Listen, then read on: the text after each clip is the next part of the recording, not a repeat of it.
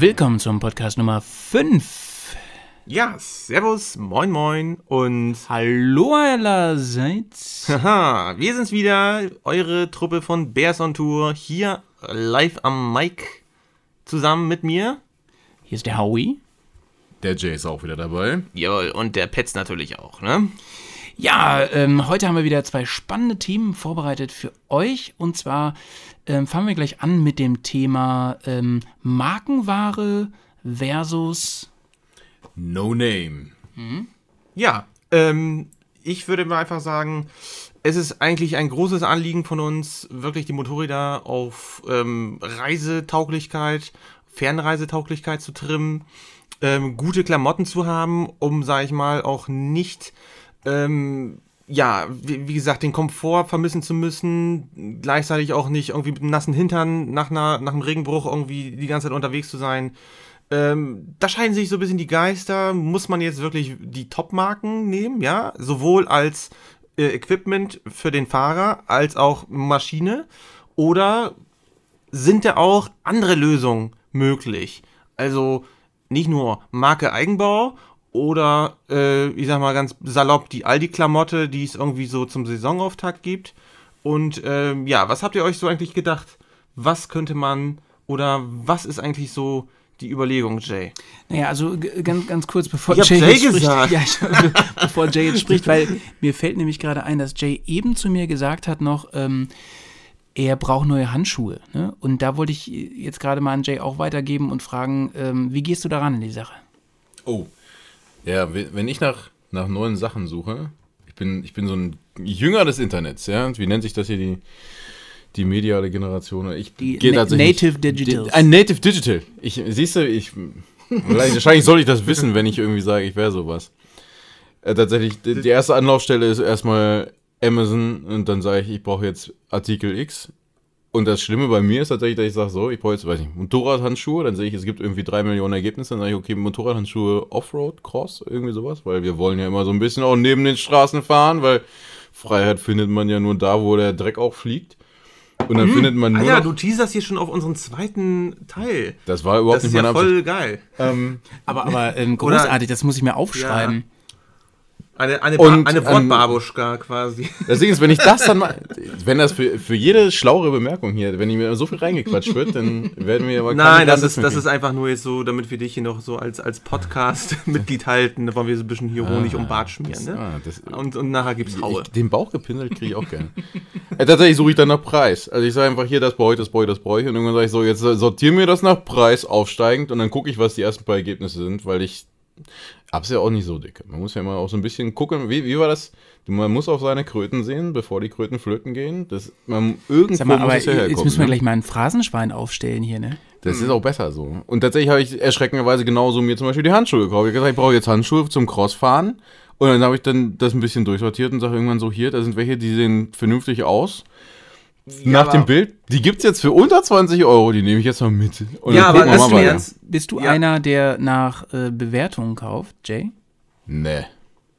Tatsächlich, diese Amazon-Bewertungen oder überhaupt Bewertungen im Internet halte ich alle für völligen Quatsch.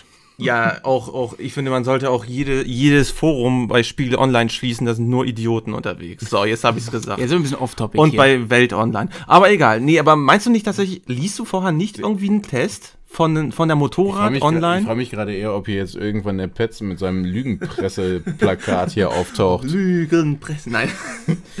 Okay, jetzt komme ich aber nochmal dazwischen. ähm, Jay, äh, kann ich alles nachvollziehen, was du gesagt hast. Aber, jetzt kommt das Aber. Ich bin, ich, ich bin ja kein Markenkäufer, aber ähm, ich weiß, dass du inzwischen die elfte Motorradhose hast oder so, ne? Und äh, Ja, wir nennen den Hersteller jetzt mal nicht, aber ähm, das, das war, es war für einen günstigen Euro. und das war immer die, die Hausmarke von einem großen äh, Ja, ist ja egal, wer es ist. Motorrad- Fall, genau. äh, Kleidungsverkäufer. Ja. Und ähm, das ist immer an der gleichen Stelle gerissen. Ne? Und da Ja, frage ich mich, Ganz hast, exponiert im Schritt. hast du so unglaubliche Muskeln an der Stelle oder ist die Qualität vielleicht doch nicht so gut? Denn ich muss ganz ehrlich sagen, ich war mit meiner Markenhose in Anführungsstrichen wirklich schon sonst wo und die hält und hält und hält. Und selbst wenn ich ein paar Würstchen mehr esse, das Ding hält. So, jetzt kommst du. Äh, Jetzt hast du natürlich gleich die Wundestelle getroffen. Und das, Und es ist zwischen deinen, egal. Ich habe ja gesagt, es gibt Das ist ein jugendfreier das Podcast hier. ist ein Jugendfreund. Genau, ich wollte, also das ist ja das Erste, ja. Dann hat er, man hat ja keine Muskeln, das ist ein Schwellkörper, ja. Da, da reißt das Ding. So, Aber jetzt kommen wir mal wieder hier zum Topic. das Problem bei dieser Hose ist halt echt hauptsächlich, dass sie echt scheiße ist, ne? Das kann man auch anders nicht sagen. Also ich habe das Gefühl, diese Hose habe ich so oft umgetauscht. Die, das ist ja auch für alle nervig so, ja. Der, der Hersteller verdient kein Geld mehr, weil ich irgendwie dann äh, die fünfte Hose immer wieder dann kriege, ja. Ich bin nur genervt, weil das Ding immer umgetauscht wird, weil es immer wieder reißt und auf der Tour stehe ich da und habe dann einen nassen Schritt, weil es reinregnet, da ist alles Mist. Ne? Also im Endeffekt ist es ja auch was, wo keiner profitiert. Alle verlieren. Ja? Macht keinem Spaß. Und deswegen, ich bin da so ein bisschen so ein gebranntes Kind. Und das Erschreckende ist auch, dass ich immer noch sage, so jetzt, ich habe ja jetzt über, über dich auch mal, also quasi meine ersten Markenklamotten abgekriegt, ja. Irgendwie eine, eine schicke BMW Touring-Jacke und irgendwie jetzt diesen geilen Klapphelm da gekriegt. Und man merkt das schon so ein bisschen, ja. Man kann sich da irgendwie immer noch so gegen sperren. Aber das ist interessant jetzt, Jay. Woran, jetzt ganz im Ernst, woran merkt man das? Also, das ist ja echt so ein, so, so ein Ding, weiß ich nicht, da, wo ich auch selber unsicher bin, merkt man das. Jetzt sagst du, ich hab's ganz genau hintereinander gehabt und es gibt Unterschiede. Erzähl mal. Also also die Hose habe ich ja immer noch. Ich habe ja noch keine, ich habe noch keine Hose abgegriffen von dir. Ne? also wenn der Malte mal eine Hose hat, dann kann ich dann den direkten Vergleich geben. Das Ding ist bei dieser Jacke halt irgendwo einfach, dass du, weiß ich, die, die Reißverschlüsse klemmen nicht und man merkt, die, die, äh, geht nicht kaputt. Ja, das ist Ja, die schon das Haptik, Erste. glaube ja. ich, ne, des Materials. Das ist auch eine andere. Ich hatte so ein, die, die hatten, ja, wobei ich da ja auch immer so ein bisschen Pragmat bin und sag so, ne, was soll das so? Jetzt fühlt sich das anders an, ist das jetzt besser? Weiß doch der Teufel so, ja. Ich will irgendwie, wenn ich umfalle, möchte ich, dass mir nicht die Haut von den Ärmelarmen irgendwie runtergerupft wird und das kriegen die irgendwie alle schon hin. Muss ja auch mal die Kirche im Dorf lassen. So. Ich glaube nicht, dass jemand Motorradklamotten verkauft, die einfach sich auflösen, wenn man damit mal irgendwo auf der Straße lang rutscht. Okay, das weiß ich jetzt nicht genau, ob das so ist, aber wo ich dir recht gebe, ist, dass auf mindest, dass also zumindest die großen Hersteller, so Louis und, und, und Polo und so, dass die nichts als Hausmarke verkaufen, was voll äh, ohne Sicherheit ist. Das, da gebe ich dir recht, ne? Aber es gibt schon viel Scheiße. Gibt es jetzt andersrum so Sachen, ne? Ich irgendwie diesen, diesen Helm, den ich dann zum Beispiel von, von Malte gekriegt habe, diesen BMW Klapphelm, ich war ja irgendwie am Anfang so ein bisschen skeptisch, weil ich habe ja eigentlich einen, der war ja noch gut, so, ja. Aber am Ende des Tages ist es schon so, dass der Alte hat irgendwie, der, der, da hatte ich mir eine kleine Druckstelle an der Stirn, wenn ich dann länger, so irgendwann nach vier, fünf Stunden hat es irgendwann angefangen, dann auch ein bisschen weh zu tun an der Stelle. Da vorne, ich hatte so einen Helm, der, wo man das Kindteil abnehmen konnte, weil ich fahre schon ganz gerne auch so Jet-Helm-Style durch die Gegend.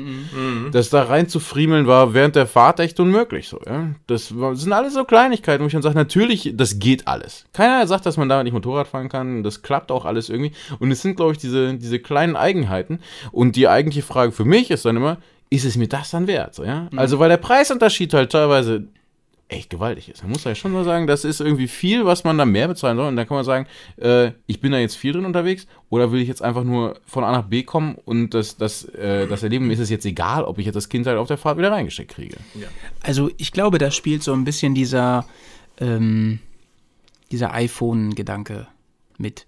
Ich übrigens habe überhaupt keine Apple-Produkte, mal ganz kurz hier am Rande.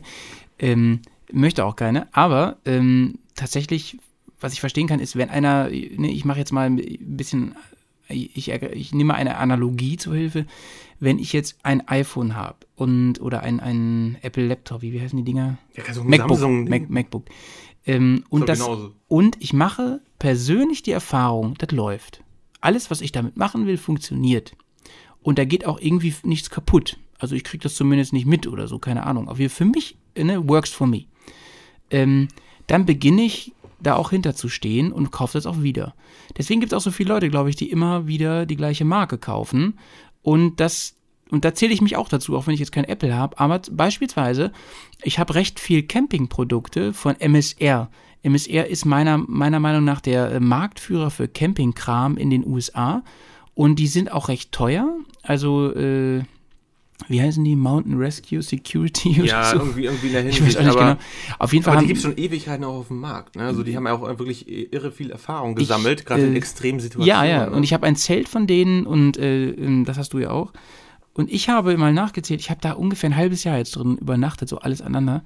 Und das Ding ist immer noch in einem guten Zustand. Also hier und da musste man mal so ein bisschen was, was was pflegen und ein bisschen flicken aber und das so. ist normal, ne? Aber ähm, wenn ich überlege, was ich früher für Zelte hatte, ne, da habe ich wirklich jede Tour eigentlich oder jeden Urlaub ein neues Zelt gebraucht, weil die gerade so Reißverschlüsse und Nähte, die reißen dann auf und so. Und dazu kommen dann andere Sachen, Material, ähm, gerade bei Regen am Nordkap, ne, da hätte ich nicht gerne ein Billigzelt gehabt, gerade so was die, das Gestänge angeht. Ähm, das geht weiter mit der Isomatte. Ähm, da schwöre ich ja total auf diesen irischen Hersteller Thermarest. Meiner Meinung nach die besten Isomatten auf der Welt, die Jo. es gibt. Kann ich auch nur zustimmen. Oder, oder, oder wie man die nennt, ne? I, nennt man die noch Isomatten? Knackmatt? Knackmittel? Ich weiß, ich weiß, Der hat Ralf nicht letztens irgendwie so ein bisschen Begriff benutzt? Ich weiß es nicht. ich weiß auch nicht. Ähm, was ich damit sagen will, ist, du hast ein Produkt und ähm, das lässt dich nicht im Stich und dann kaufst du es wieder. Ich habe jetzt seit, ähm, einige, seit zwei Jahren oder so habe ich jetzt diese BMW-Klamotten. Ähm, vorher habe ich immer gedacht, ja, okay, mh, fahren nur Spießer und so. Ja, tun sie auch, ne? Aber das hält. Ich weiß gar nicht, äh, wer dahinter steckt. Für ein, welcher, was das hält? Keine Ahnung, wer auch immer diese Klamotten. Schubert, Schubert. Also, also nee, gar nicht. Nee, die für Helme Klamotten- für Klamotten. Die Helme macht Schubert, genau. äh, Es ist eigentlich auch egal, aber es ist halt schweineteuer und ich habe das Gefühl, du kriegst was fürs Geld. Und darauf kommt es ja letzten Endes an, ne? Ich glaube, da muss man aber immer so ein bisschen aufpassen. Es gibt so einen Effekt, wo ich den Fachbegriff mal kannte und den ich jetzt wieder vergessen habe. Aber ähm, in dem Moment, wo man viel Geld ausgibt für irgendeinen Kram, muss man halt gegenüber sich selbst auch mal rechtfertigen, dass es das auf jeden Fall wert war. Ja? Ah, Cheers Press. Ähm, so, du gehst los und kaufst dir jetzt irgendwie ein MacBook. Das war ja gerade ein Beispiel. Das ist ein schönes Beispiel, weil es irgendwie mit Motorrad nichts zu tun hat. Da treten wir an dem Podcast hier keinem auf die Füße. Gehst los und kaufst dir ein MacBook und gibst jetzt 2000 Euro aus für eine Maschine, mit der du irgendwie im Endeffekt nur auf Facebook rumgammelst. So, das hätte auch jedes ah, das ist ein ganz interessanter crappige Punkt. ja, Netbook ja. von irgendwo auch machen können, ja. Aber das, das Ding ist jetzt erstmal nicht schlecht. Keiner sagt, dass das schlechte Sachen sind, die Apple einem da verkauft. Das ist halt nur relativ teuer. Und jetzt geht Nee, man los und muss vor sich selber auch rechtfertigen. Es hat sich, also man, man will sich ja selber auch nicht schlecht fühlen. Wenn ich jetzt jeden Tag nach Hause komme und dieses MacBook sehe und mir einen Wolf ärgere, dass ich so viel Geld dafür gelassen habe für eine Maschine, die halt im Endeffekt mich nur auf Facebook rumgammeln lässt, dann wäre ich irgendwo auch unglücklich. Das wäre ja keiner. Ja, aber Sondern ich gehe ja los und, und rechtfertige dann vor mir selber, dass es das schon wert war. Das war schon, das war schon okay, weil das hält ja auch. So, das, das hilft ja aber auch keinem weiter. Nee, aber ähm, das ist, danke für, dass du es angesprochen hast, Jay. Das finde ich einen ganz wichtigen Punkt. Nämlich, ähm, wenn du dir einen BMW Rallye-Anzug kaufst, ne, der ist halt auch wirklich fürs Gelände gemacht. Damit kannst du, und das habe ich auch gemacht, damit kannst du auf Steinen rumrutschen, damit kannst du ähm, auf die Fresse fliegen und Staub dran kriegen und Ja, dann kommt der halt mal irgendwann wieder in die Waschmaschine. Und äh, ich habe auch schon unter heißen Auspuffrohren gelegen, da ist der auch irgendwann mal durchgebrannt, aber nicht bis zu meinem Bein, ne? So, Punkt. Ähm, der hat mir echt einen, A- nicht einen Arsch, aber das Schienenbein gerettet. Ähm, was ich damit sagen will, und, und da gebe ich dir total recht, ist, ähm, wenn ich mir ständig Dinge kaufe, die über meinem Anspruch liegen von der Qualität, ja klar bin ich dann zufrieden, ne? Aber ich gebe trotzdem Unmengen an Geld dafür aus, obwohl ich es eigentlich gar nicht bräuchte. Und da gebe ich dir auch recht, wenn ich so ein Gelegenheitsfahrer bin, ne, der hier so Hausrunde fährt, so um die Stadt und dies und das und so, da reicht es auch, wenn ich mir die Hausmarke hole, jetzt mal ehrlich, ne? Da brauche ich nicht irgendein Expeditionszelt oder sowas, ne? Wenn ich mal eben auf so einem Treffen bin oder sowas. Also, das finde ich einen ganz wichtigen Aspekt. Wie siehst du das, Press? Ja, ich würde noch mal einen ganz anderen Aspekt ansprechen wollen und zwar. Äh, Danke, dass du auf meine Frage so technische- direkt antwortest. Nein, ich, ich, ich pflichte dir in dem Punkt absolut bei. Ich meine, klar, ich kann mir einen Porsche 911 kaufen und äh, die ganze Zeit in der Zone 30 auf und runter fahren, ja. Und äh, es gibt auch welche, die Ja, ja, sich genau, wirklich genau, die genau. Rennversion kaufen und dann den Nürburgring äh, dann äh, runterpreschen. Aber äh, mein Gott, letzten Endes ist es dann jedem selbst überlassen, ob und wie er da fahren möchte. Und Sorry, äh, der, Jay gießt gerade hier einen Jameson ein und Mm. ähm, der Press fühlte sich benachteiligt, nur weil er gerade redet, kriegt er keinen. ganz gierig bin ich hier. Nein. Ja, die vergessen mich hier. Lass mich da fallen. hast du deinen Jameson. Nee, aber wo- worauf ich nochmal hinaus will, auch in technischer Hinsicht, ja, ähm, man muss nur wirklich so mal, ja, gute 20, 20, gute 20, 30 Jahre zurückdenken. Da hatten die Leute noch nicht dieses Equipment in Hinsicht von Turatec äh, Alukoffer oder wunderlich extra Zylindersturzbügel und, und andere Geschichten. Also ich wirklich ähm, die äh, Ja, Zusatz, sie- der, der Zubehör. Ted Simons oder so. Zum, ja, zum Beispiel, ne, Ted Simon. Also das ist, ähm, er war einer wirklich der Pioniere, der damals wirklich mit einer Ledertasche um, um, um seine Maschine gespannt, mit, mit, äh, ja, mit einem Seesack eigentlich unterwegs war, mit, mit einer äh, Lederkluft, die man eigentlich irgendwie von Rockern eigentlich nur kannte. Also es war einfach Ähm, ein ganz, ganz kurz fürs Protokoll, Ding. in, äh, in seiner zweiten Weltumrundung, auf seiner zweiten, bei seiner zweiten Weltumrundung, da hat er eine BMW gehabt, wollte ich nochmal kurz sagen. Ja, gut, beim ersten ist er eine Dings, was in der Triumph, Triumph ist gefahren. Genau, ja, ja, genau. ja, genau. Eine Bonneville. Triumph Bonneville, ja, genau. Ja, Ähm, aber Press, du, du hast völlig recht. Ähm, und ich glaube, da sind wir uns drei auch äh, einig, dass, dass ähm, man.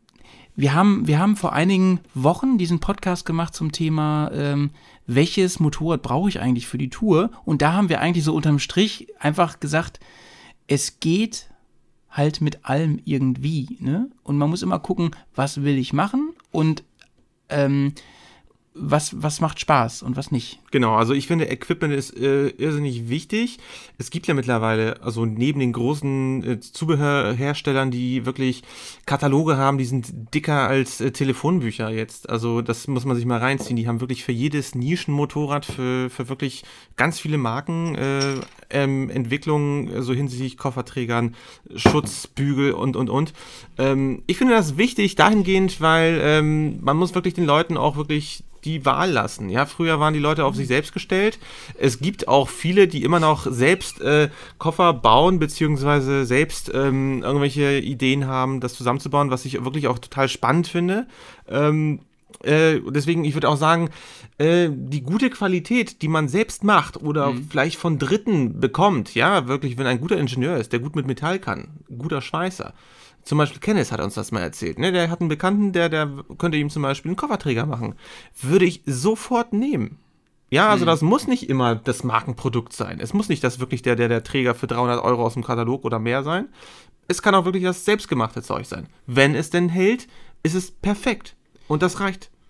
Ja, und ich finde, das ist eigentlich ein gutes Schlusswort für unser erstes Thema, ähm, wenn du sagst, es kommt letztendlich auf die Qualität an. Punkt. Ne? Und auf meinen Anspruch. Genau. Auf meinen Anspruch, was Genau. will ich machen? Und, und was für eine Qualität brauche ich dafür, dass Ja. ich da sicher durch und wieder rauskomme. Ja, also ich denke mal, es gibt so wie im ganzen Leben die Leute, die sich mit Markenzeug zukleistern, weil das einfach Ja, ja, ja. ihre Art an ja Statement ist, irgendwie durchs Leben zu gehen und oder die sich dadurch einfach äh, ja, weiß ich nicht, Rechtfertigung. Ich will, ich, ich will mich ist- da auch gar nicht ganz rausnehmen. Ich habe auch man, manche Sachen am Moped, äh, die, wo ich denke, Ja, die, na klar, wir haben cool, auch Sachen, so. die sind ja, die sind vielleicht auch unnötig, aber die sehen einfach geil aus und ich Aber manche Sachen haben sich auch echt machen. einfach, einfach bewährt, äh, Ja, gerade an, an, an und, und, und ich möchte noch abschließend noch eine Sache sagen, es gibt halt auch wie überall immer teuren Scheiß, der sein Geld nicht wert ist. ja, leider ja. Und da muss man oft die, die schmerzvolle Erfahrung machen, dass das so ist. Ja, und andere das- haben billige ja. Artikel, mit denen sie jahrelang gut arbeiten. So. Ja, siehe Fertig. unseren Grill, ja? Für Ja, 4 siehe Euro. unseren Grill. Unser, unseren, den unseren, Podcast unseren Grill. geilen Ja. Pearl äh, Ja. Gr- Grill, ja? Äh, auch zu hören nochmal in Podcast Nummer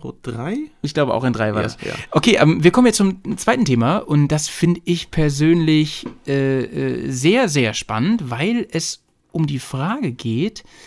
Ähm, Jay, ähm, ein bisschen kam das Thema von dir. Sag noch mal ganz kurz. Den, den Wortlaut habe ich gar nicht mehr im Kopf. Die Frage war vor allem, wie weit muss ich eigentlich weg, um meine Abenteuer zu finden? Was, was muss ich eigentlich mit meiner Karre irgendwie abreißen, um dahin zu kommen, wo ich dann das, das Ziel habe, wo ich eigentlich hin wollte, wo ich das erleben kann, was ich irgendwie, was ich erreichen will. So, ja? Also Sage wo ist- sag wo ist ich mal, ne? Sag ich mal ga, ganz provokant, äh, wenn ich äh, meine Karre nicht pflege, ist es manchmal schon die Fahrt zur Arbeit. Ich habe jetzt, das ist jetzt hier die dramatische Pause. Ich hoffe, du spielst nicht an auf, auf die Patina meiner, meiner Nein, schicken nein, Maschine. nein, nein, nein, nein, nein. Nee, aber äh, ganz im Ernst, ähm, Jay, äh, Frage an dich. Ähm, äh, ich, dieses Gefühl, was, was ich persönlich total spannend finde, ist also dieses Gefühl der, der Ungewissheit, der Fremde, ich weiß nicht, der, der, der, der ein, ein, es, es geht ein bisschen um Kontrollverlust an der Stelle, oder? Ich glaube, genau das ist der Kern tatsächlich, dass man, äh, das ist zumindest für mich, also es ist jetzt ja auch so ein bisschen, sagen wir, ein dankbares Thema, jeder kann da für sich hin und her philosophieren, was jetzt für ihn das Ganze ausmacht, aber ich glaube, das trifft für mich da schon den Nagel sehr auf den Kopf, was du sagst, dass man eigentlich raus will und sich abnabeln und dabei halt genau diesen Kontrollverlust mal miterleben will. Dass man sagt, ich, ich fahre jetzt irgendwo und ich weiß gar nicht, was da kommt. Ich weiß noch gar nicht, wo ich da hinfahre und ich weiß auch nicht, ob ich diese Straße jetzt langkomme und ich weiß auch nicht genau, wie das da aussieht. Und ich lasse mich jetzt überraschen. Und das ist für mich, glaube ich, schon ein sehr, sehr zentraler Punkt. Und ich glaube, das geht dann nicht nur darum, dass ich sage, ich weiß jetzt nicht, ob ich da vorne links oder rechts abbiege. Das ist nämlich eine langweilige Entscheidung. Sondern eigentlich ist ja interessant, was passiert, wenn ich da um eine Ecke fahre, wo ich überhaupt nicht weiß, was da ist. Ist da noch eine Straße oder nicht? Und was, was mache ich dann, wenn da keine mehr ist? Ja? In dem Moment, wo ich hier immer noch irgendwie in, dem, in der europäischen Nachbarschaft rumfahre, bin ich halt quasi auf den, auf den Straßen unterwegs, ganz oft so, ja. Ich bleibe in meiner Komfortzone, genau das, ja. ja. Und ich, ich, im Endeffekt ist es eigentlich nur so, dass die, die, die, die Pfeile auf den Fahrbahnen irgendwie ein bisschen anders aussehen als hier irgendwie hinter Bad Salzuflen. Aber ansonsten tut sich da gar nicht so viel. Und ich glaube, das ist der Punkt. Eigentlich muss man dahin, um sein Abenteuer zu leben, wo genau das auf einmal verschwindet, wo man genau nicht mehr weiß, es ist nur, sieht nur ein bisschen anders aus, aber ansonsten bleibt es gleich, sondern ich komme jetzt dahin, wo es wirklich was anderes ist und ich habe keine Ahnung, was es ist. Press, da haben wir gleich mal die Frage an dich. Ähm, kannst du dich erinnern, wann mal ein Moment war, oder vielleicht wann der letzte Moment war, wo du gedacht hast, das ist gerade, also natürlich bezogen auf Motorradreisen, das ist gerade für mich echt ein Abenteuer? Also ich habe tatsächlich so zwei ganz große Schlüsselmomente. Der eine ist, ähm, das war, als wir damals diese große Tour gemacht haben mit Basti zusammen, mhm. Ähm, wo wir den Grenzübergang äh, zwischen äh, Ungarn und der Ukraine dort hatten. Mhm. Ja, also erstmal die Passabfertigung, das hat irrsinnig lang gedauert und man wurde auf jegliche Gefahren, Ge Kriegsgebiete und, und, und äh, aufmerksam gemacht, da vom Grenzpersonal, man wurde durch, durchleuchtet und, und, und als man dann tatsächlich dann drüben war und erstmal so wirklich über diesen Fluss gefahren ist, der da abgesperrt ist, also die Grenzsicherung zur EU ist irrsinnig groß, war man wirklich in diesem ganz fremden Land. Die kyrillischen Buchstaben, die einem überhaupt nicht äh, hier in unserem Breitengrad bis auf Griechenland und Bulgarien, sage ich mal so, ist äh, wirklich geläufig ist. Ähm, was, worauf ich hinaus will, ist einfach, es war einfach ein irrsinniger Cut zwischen äh, dieser bekannten doch, ja, äh, Zivilisation im westlichen Style und man ist dann wirklich sehr, sehr, sehr extrem abgetaucht. Und das hat sich nicht nur am Straßenbelag wieder gespiegelt, sondern auch ähm, am Aussehen der Häuser. Die Leute sahen auch anders aus. Also wir sind da wirklich sehr ländlich unterwegs gewesen. Ich denke mal, in den Städten sieht das garantiert anders aus. Ähm, und der zweite, der zweite Punkt, das war wirklich Albanien. Das war wirklich dieses mhm. äh, Abdriften auch wieder halt außerhalb der EU. Der, der Kosovo war auch in der Art. Das heißt, ich glaube, wir müssen vielleicht, es, es klingt überheblich. Ich finde, das klingt wirklich überheblich, wenn man sagt, so ja, wir haben natürlich den Luxus, jetzt hier zu diskutieren und wir fahren rüber und man, man fühlt sich so ein bisschen so wie auf Safari, ja. Man fährt durch den Serengeti-Park und guckt sich das so ein bisschen an, macht die Tour und fährt wieder in seine Komfortzone zurück. Ähm, ja, das ist vielleicht arrogant, aber ich meine, so haben auch Reisen entstanden. So haben schon vor 300, 400 Jahren die Leute äh, die Welt erkundet, haben neue Kulturen kennengelernt mhm. und sind wieder zurückgefahren mit dem Wissen, was sie gesammelt haben. Ähm, eine gewisse Arroganz kann man vielleicht dem unterstellen. Aber ich glaube auch, äh, das ist nicht vordergründig, überhaupt nicht. Ich meine, die Neugierde, die wir haben, neue Leute kennenzulernen, die Landschaften und sowas, das finde ich, das ist, das ist die Triebfeder mhm. der ganzen mhm. Geschichte. Und ähm, in der Hinsicht würde ich sagen einfach, es ist, es ist wirklich wichtig, sich einfach dann auch total darauf einzulassen. Mhm. Ich finde nichts schlimmer und da habe ich wirklich auch von meinem Vater ähm, solche Geschichten erzählt, der mhm. jetzt letztes Jahr äh, mit, mit seiner Frau, mit, mit, mit Cornea, die sind zusammen ähm, in Indien sind die gewesen, beziehungsweise sind die Richtung Indien, Nepal mit äh, alten Royal Enfields gefahren. Mhm. Und da waren so ein paar Leute wohl in der Gruppe, die haben die ganze Zeit gemeckert. Und das passt denen nicht Ach, und das, das ist doof. Das und da ist die Hygiene. Okay. So ein bisschen, ja, also mhm. ich sage mal wirklich, Leute, steigt von eurem scheiß hohen Ross ab, ja? Mhm. Wirklich, lasst euch drauf ein. Und wenn die Leute da betteln und sonst wie und dann ist es so. Und dann macht man, dann, weißt du, dann ist man einfach nett und guckt und winkt und gibt den Leuten mal was und ist halt wirklich, man lässt sich auf diese ganze Geschichte ein. Und dann mhm. wäscht man sich vielleicht mal einen Tag nicht oder weiß der Teufel was. Aber wenn man so ein Abenteurer sein will, dann muss man das wirklich mit Herzblut machen. Ähm, gebe ich dir total recht. Und ich möchte nochmal Bezug nehmen auf Jay, der eben sagte, Abenteuer fängt im Prinzip am Ende der Komfortzone an. Das finde ich auch. Also, das heißt, je nachdem, wo jemand seine Komfortzone hat. Also mit Bezug auf die, die du da gerade äh, beschrieben hast, ne, da in Indien, deren Abenteuer hat wahrscheinlich schon äh, auf dem Flug nach Indien angefangen. Ne? Also ja, wahrscheinlich die, auf der Bordtoilette da. Für die, für die war das wahrscheinlich einfach viel zu viel. Ja. Ne? Und ähm, mir ist gerade so durch den Kopf gegangen, als du erzählt hast, äh, ich war ja dabei in Albanien und, und so und mit Basti natürlich auch in, in, äh, in der Ukraine. Da war übrigens gerade Krieg und das war für uns alles ganz aufregend. Ja, er so. ist immer noch da. Ja, ist immer noch Krieg. Ähm, aber letztes Jahr waren wir in Polen. Ähm, ich hoffe, dass demnächst mal unser Film fertig wird. Äh, Abenteuer in Kaschubien. Ähm, das ist ja eigentlich vor der Haustür. Das ist ja neben der deutschen Grenze. Und da hatte ich mehrfach das Gefühl, das ist hier richtig Abenteuer. Ne? Und das, das finde ich richtig cool. Also, dass, dass das funktioniert. Dass man ähm, gar nicht so weit wegfahren muss. Und das, das, damit meine ich ja da eben, was du gesagt hast, Jay, dass man eigentlich nur seine Komfortzone verlassen muss. Diese ganz, dieses auf einmal mitten im Wald stehen und zu wissen, weil man es wirklich vorher durchfahren hat, hier ist kilometerweit kein Arsch, ne? Also hier ist vielleicht ein Förster irgendwo, aber sonst ist hier erstmal gar nichts. Und wir wissen auch gar nicht ganz genau, wie wir jetzt von hier nach Hause kommen. Wir wissen noch nicht mal, wie wir die 40 Meter nach da vorne kommen. ja, genau. Auch wie wir uns da verfahren haben. Ja, und dann ne? gebrochener ja. Koffer und also freut euch auf den Film, der wird ganz großartig, glaube ich. Oh Gott, der Koffer, ähm, ja, ja, gen, gen, oh. Leute, spendet für Jay für den Koffer. ja, aber echt. ähm, ah.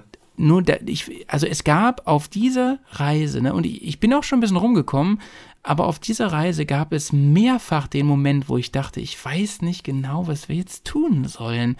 Und das sind diese Momente, die im Nachhinein, die ganz fürchterlich sind in dem Moment und die im Nachhinein so ein unglaublich tolles Gefühl in Hinblick auf die Erinnerung machen. Ne? Also, äh, ich sag mal so, so eine Tour durch die Alpen oder so, ne, wo man ähm, ein paar Hotels hat und einfach so eine Rundtour macht und so weiter. Ähm, Österreich und ein paar schöne Sachen mitnimmt und immer schön im Hotel und so. Ja, aber wir sprechen das von der Landstraße. Ne? Ja, aber das, das, ist, ich glaube, das ist auch der Unterschied. Das ist was, du ja. auch in den Alpen ja unglaublich. Ja, nee, darauf will ich gar nicht hinaus. Ne, darauf will ich gar nicht hinaus, ja. sondern ich meine nur, so eine, so eine durchgeplante äh, Tour auf der Straße mhm. und mit Hotel und so und ohne Koffer, mit ein bisschen Rucksack und so zum Übernachten.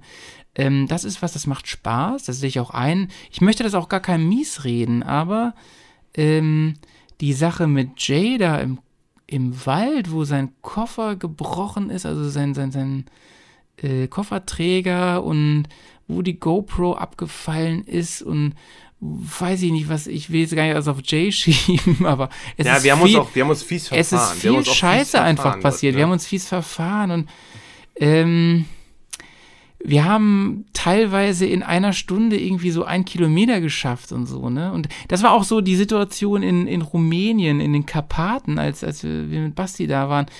Ähm, wo wir auch irgendwie in 20, nee, in sechs Stunden 20 Kilometer geschafft haben. Das sind so Momente, ich glaube, da erinnerst du dich halt echt ein Leben lang dran, ne?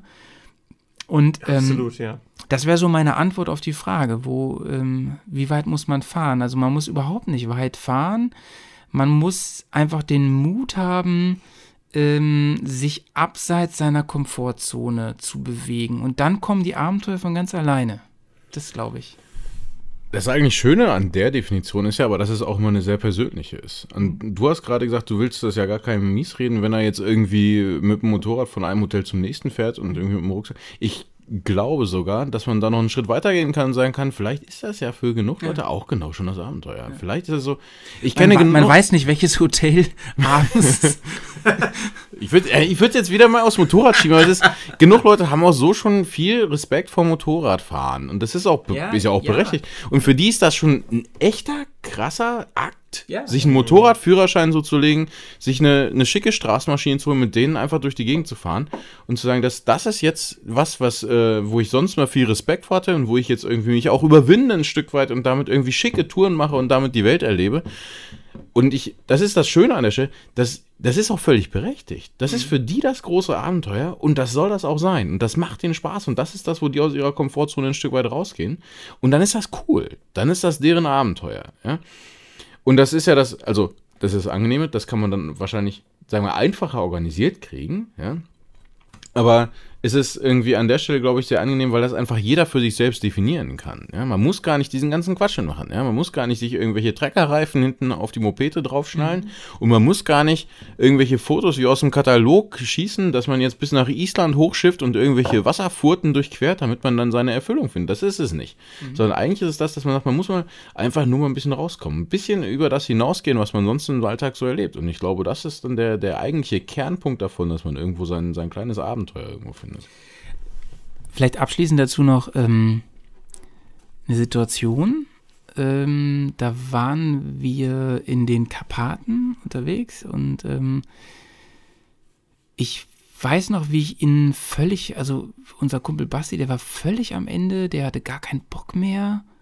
Und ähm, ich weiß auch, dass, dass du, Press, äh, irgendwie, dass dir ins Gesicht geschrieben stand, oh, ich weiß nicht genau, ob wir hier jetzt rauskommen. Und also, ja. ich will es jetzt gar nicht so, also ganz kurz, wir waren da halt irgendwo, die Navis wussten gar nichts mehr, die, wir hatten keine Karte, die darüber was sagen der konnte. Der Handyempfang war schon seit bestimmt 20 Kilometern Ja, wir waren, über, wir waren auf um die 2000 Meter und es mitten in den Karpaten und äh, es, es gab einfach gar nichts und wir, es gab keinen Weg mehr. Wir waren, dann kam noch so ein riesiger Hirtenhund und wir dachten, das wäre irgendein Monster und es war einfach gefühlt ähm, fürchterlich und ähm, dann sind wir zurück umgedreht und äh, mussten um riesige Felsen rumkurven und so und, und ich weiß noch, dass wir ganz kurz Pause gemacht haben, glaube ich, um zu warten oder so.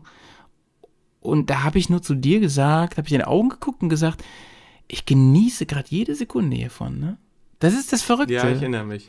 Ja. Und das hatte ich auch letztes Jahr in Polen, ne, als wir ähm, zum x-ten Mal dieses Motorrad oder irgendein Motorrad da auf den Boden gelegen, gelegt haben und ähm, wir es, weil die Kraft am Ende war, auch immer zu dritt wieder aufstellen mussten, ne? Und ich dann gedacht habe, ey, da habe ich, ich glaube, ich habe auch gesagt zu euch Leute, ihr wisst, wie ich diese Team-Action liebe, ne? Diese Team-Booster. Mhm. Ähm, das ist für mich einer der coolsten Dinge, die ich so auf, in Motorradurlauben erleben kann. Also, du hast schon recht, Jay, wenn du sagst, ähm, jeder muss so auch für sich feststecken, wo sein Abenteuer beginnt. Und da habe ich auch Respekt vor und das ist auch völlig in Ordnung.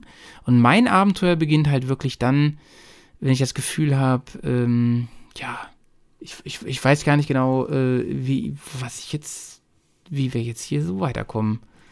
Ich behaupte und, mal, ich behaupte mal, ganz ketzerisch, ähm, das große Abenteuer, das findet auch in der Lüneburger Heide statt. Ja, also wirklich, da ist auch Kom Komfortzone. Jedes Jahr wieder, ne? Man, man, Over. Man siehe unsere ja, also, Heidewitzka-Videos. Genau, also ich finde, man muss nicht unbedingt gleich in die ganz große Welt schweifen. Also wirklich das Exotische, die fremden Länder, die Kulturen, das, den, den, den krassen Gegensatz zu seinem eigenen Alltag suchen. Man kann wirklich mit dem Motorrad, wenn man wirklich die Ferne, das Glück in der Ferne sucht, das Glück in der Ferne liegt möglicherweise vielleicht auch wirklich vor der Tür. Und ähm, das hast du ja so ein bisschen angeteasert mit, mit der Kaschubai, wo wir durch äh, Polen gefahren sind, wo wir wirklich die ganzen Waldwege unter, äh, ne, durch, durchgefahren sind und uns wirklich eigentlich so gut wie, wie es nur ging vom Asphalt ferngehalten haben. Das kann man wirklich auch hier noch haben. Das kann man wirklich in der Lüneburger Heide haben und äh, ich muss sagen, mir hat das bisher immer unglaublich viel Freude bereitet, weil man da auch wirklich an seine Grenzen gekommen ist. Auch weil äh, man da auch gemerkt hat, scheiße, auch hier vor, vor Ort, ja, nicht irgendwo in der Mongolei, nicht irgendwo in, äh, in Südafrika oder sonst wo, geht mir der Chaos. Nein, auch hier, in der Lüneburger Heide. Da geht es auch richtig auf die Fresse. Genau, und das was ich da irgendwie immer so ein bisschen noch im Kopf habe, ist das eine, ist halt dieses Ende der Komfortzone, wo man selber hin will. Ich glaube, was man dabei auch immer sagen muss, ist, dass das Abenteuer auch irgendwo aufhört. Ja? Also irgendwo, mhm. die Frage ist ja, wo verlasse ich meine Komfortzone mhm. und finde das cool? Und wo komme ich an die Stelle, wo ich wirklich Angst habe und wo mir das mhm. Ganze jetzt nur noch irgendwie schrecklich in ja. Erinnerung bleibt. Ja? ja. Und ich glaube, das ist irgendwie an vielen Stellen ein Problem, dass, dass manche Leute auch sagen, sie wollen jetzt gerne, eigentlich der sein, der hier den allergrößten Sprung macht und mit, mit der Mopete über den Berg in den Fluss und dann durch die Alligatoren durch, so, mhm. ja. Da hat man dann oft irgendwelche ähm, Katalogseiten im Kopf oder sowas, ne? Genau, das ist Quatsch. Ich glaube, eigentlich ist der Punkt, dass jeder das für sich so ein bisschen austarieren muss Und dass jedem auch irgendwo dann klar sein sollte, weißt du was, es ist überhaupt nicht schlimm, wenn ich jetzt an der Stelle sage, diese Straße ist mir zu heikel. Mhm. Und ich sehe das genau, wenn ich da jetzt rechts runterfalle, dann lande ich da 500 Meter weiter unten. Und das, das brauche ich in meinem Leben keinem, nicht. Ne? Das hilft, ja, und ich glaube, das ist das Wichtigste, dass es auch ja, irgendwie ja. jedem klar ist, dass es ehrlich zu sich selbst. Ehrlich zu sich selbst. Einfach, dass man sagt, weißt du was, das, da habe ich keinen Bock drauf. Mhm. Dann fahrt ihr da das, ich fahre hier eben rum, und dann treffen wir uns da hinten wieder und dann machen wir die nächste Tour, die so ein bisschen seichter ist, weil das ist für mich immer noch Abenteuer genug. Mhm. Weil äh, ich, vielleicht ist das auch was, was irgendwie sonst Leuten auch dann im Weg steht, dass sie sagen, sie wollen das jetzt irgendwie, weil sie wollen selber auch die Fotos von sich haben, sie wollen selber ein Bild von sich haben, wo man sowas gemacht hat. Das gehört gar nicht dazu, sondern ich glaube, das Wichtige ist, dass man da irgendwo sagt, man, man hat grob im Blick, wo man eigentlich seine Komfortzone verlässt, ohne ohne wirklich das Gefühl zu haben, dass, das, dass man irgendwie in Gefahr ist, dass man wirklich Angst hat oder sowas, mhm. ja. Ja, liebe Leute, wir haben schon wieder hier ähm, ein bisschen überzogen. Wir sind jetzt schon wieder am Ende unseres Bärcasts. Wir schließen mit unserer Serie Ich packe in meinen Alukoffer. Ähm, wir reden tatsächlich im, äh, übrigens vor, vor diesem Bergcast nie über, also wir, wir skripten das hier nicht. Wir haben immer unsere beiden Themen ne, und ähm, mehr auch nicht. Und äh, deswegen gucke ich mal kurz meine beiden Mitstreiter an, heute hier. Also, habt ihr schon euch überlegt, was ihr mitnehmt? Ja, dann fangen wir heute mal mit dir an, Jay. Was nimmst du mit in deinem Alukoffer? Alles klar, ich, packe mal eben das Skript aus. Ich habe das gerade nicht parat. also ich glaube, wahrscheinlich habt ihr da gerade eben schon mitgerechnet. Jetzt packe ich es jetzt halt aus. Ich packe meinen Alukoffer und packe ein. Bitte! Woo! Komm schon! Den Mondkuchen. Jawohl, ja, ich da ist er! Der Mondkuchen! Ja, Jay, jetzt, sorry, wir haben zwar überzogen, so. aber jetzt musst du noch kurz ja, ausholen. Äh, darf, darf, das, das, muss jetzt wirklich kommen. Das muss jetzt wirklich. Und, und ja. mein, meinetwegen verzichten wir beide auch heute. Hauptsache, du erzählst die Mondkuchengeschichte. Ja, ich nehme auch ein Stück Mondkuchen dann mit von ihm. Das ist mein Kofferbeitrag. Jetzt kommt die kleine Geschichte mit dem Mondkuchen. Das war die, die erste Tour, die ich mit den beiden Jungs hier gemacht habe. Ich habe dann die, die Maschine ziemlich neu gehabt. Ich hatte noch vom Vorbesitzer die Plastikkoffer, diese BMW Touring-Koffer dran und da ist nicht viel Platz drin und die gehen auch komisch zur Seite auf und so. Und bevor ich da hingefahren bin, wir wollten uns dann, wo wollten wir uns eigentlich treffen?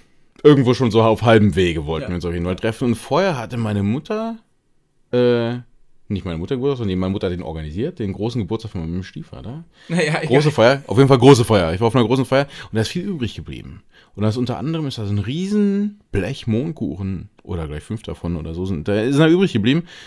Und wie Mütter so sind, dann wird dann gedacht, ja hier, nimm doch noch was mit. Und dann nimmst du noch ein bisschen mehr mit. Und komm, ihr wollt doch auf der, ihr wollt doch auch was essen. Ihr müsst doch was essen. Ihr habt doch da unten gar nichts zu essen. Ja, Mütter sind immer ein bisschen besorgt. Und das, nicht, dass man, dass der Sohn da vom Fleische fällt, wenn er mal drei Tage lang mit dem Motorrad irgendwo ist und keinen Mondkuchen dabei hat, so, ja.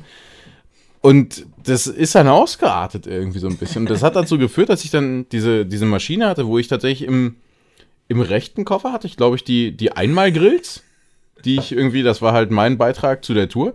Ich hatte so, ein, so eine Packrolle, so ein, so, ein, so ein Seesack, wo ich halt irgendwie das Wichtige, also das Zelt, ein Schlafsack, eine Isomatte und irgendwie, weiß nicht, drei Wechselunterhosen und eine Zahnbürste oder so hatte. Also das, was ich wirklich brauche. Und im linken Koffer, der war einfach bis Oberkante, Unterlippe, war der voll mit Mondkuchen am Ende.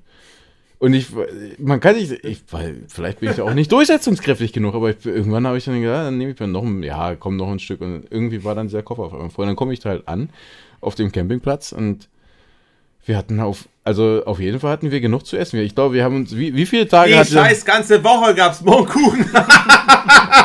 Mohnkuchen. Wir haben viel Mondkuchen. Wir haben wirklich, ja, jeden Abend haben wir fleißig, jeder, jeder Minimum zwei Ey, Stücke Mondkuchen in der gegessen. Slowakei, selbst noch in Kroatien hatten wir Mondkuchen noch mit. Das Ding war, das war nicht tot zu kriegen. Das, so Irgendwann hat er richtig angefangen zu schwitzen. Ja, nee, aber er war wirklich. Na, er wurde wirklich wie guter Wein mit jedem Tag besser. Nein, das stimmt nicht. Und ähm, Jay, jetzt erzähl nochmal, wie das letztes Jahr war in Polen.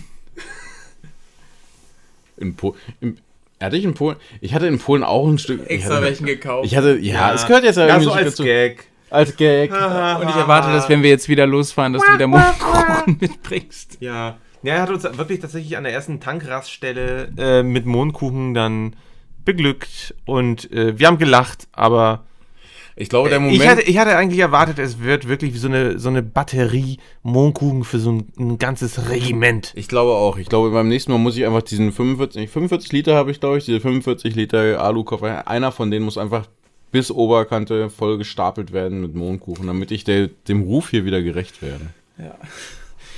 Ähm, so, Press, jetzt müssen wir uns aber echt beeilen, ne? Ja, also ja, du ja, kommst jetzt ja. mit dem, was packst du in den Alukoffer?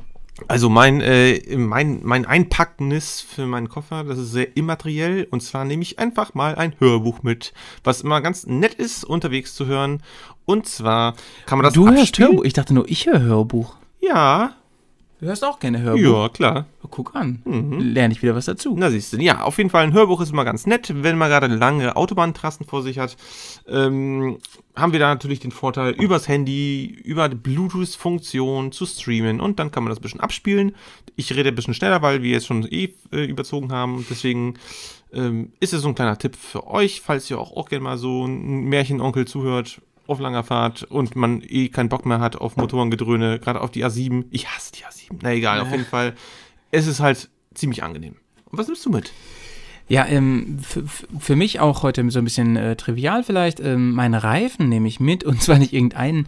Ähm, jetzt mach, ich mache ich mach jetzt wieder ein bisschen Schleichwerbung. Ich schwöre ja auf den Heidenau K60 Reifen. Ähm, ich bin kurz davor, mal einen anderen zu probieren, aber ich traue mir nicht so richtig, weil ich einfach weiß, das Ding fährt durch Schlamm, durch Wasser, durch Sand. Alles nicht so gut, aber schon recht gut, besser als die meisten anderen. Und jetzt kommt der Hammer, auf Straße fahre ich damit mal locker, puh, viel. 15.000 Kilometer bin ich Ja, damit schon gefahren. Aber und ist eine äh, eierlegende Wollmilchsau, so ein bisschen wie die GS an sich selbst. ne? äh, jetzt kommt der Knaller. Ich habe einen äh, äh, Vorderreifen, mit dem fährt Jay immer noch rum. Äh, mit dem war ich schon am Nordcup 2013. Also das, der Vorderreifen, der, der leidet so ziemlich gar nicht. Ihr teilt euch wirklich viele Sachen, oder? Also, was mich an der Geschichte jetzt vor allem interessiert, was, was bringt dir dieser Reifen, wenn er an deinem Alukoffer ist? Das stimmt. ja, hat er nicht gedacht, ne? die Sache mit dem Alukoffer ist ja ein bisschen metaphorisch. Ähm, Er meinte Weil- bestimmt Alufähige, Leute. oder? ja, stimmt, so richtig gilt das Es nicht. ist- da gebe ich dir recht. Es ist schon spät. Wir gehen nur schlafen. Es ist ne? schon spät. Ähm, das nehme ich auf jeden Fall mit auf Tour. Stimmt. Ähm, aber äh, nur, nur um mich ein bisschen zu rechtfertigen, nicht alles, was ich hier genannt habe, zum Beispiel die Stirnlampe und so, habe ich im Alukoffer, der habe ich teilweise auch im Tankrucksack. Na gut. Ähm, Was? Ja. So, wir sind am Ende angekommen und wir haben den längsten Bergcast aller Zeiten gemacht. Wir Jawohl. sind bei über 40 Minuten. Ähm, Ich hoffe trotzdem, ihr seid uns äh, treu geblieben und ihr habt Spaß gehabt und vielen, vielen Dank fürs Zuhören, für eure Aufmerksamkeit. Wir ähm, hoffen, äh, ihr, äh, Jay, Wir hoffen, ihr bleibt sauber. alles klar. Ciao.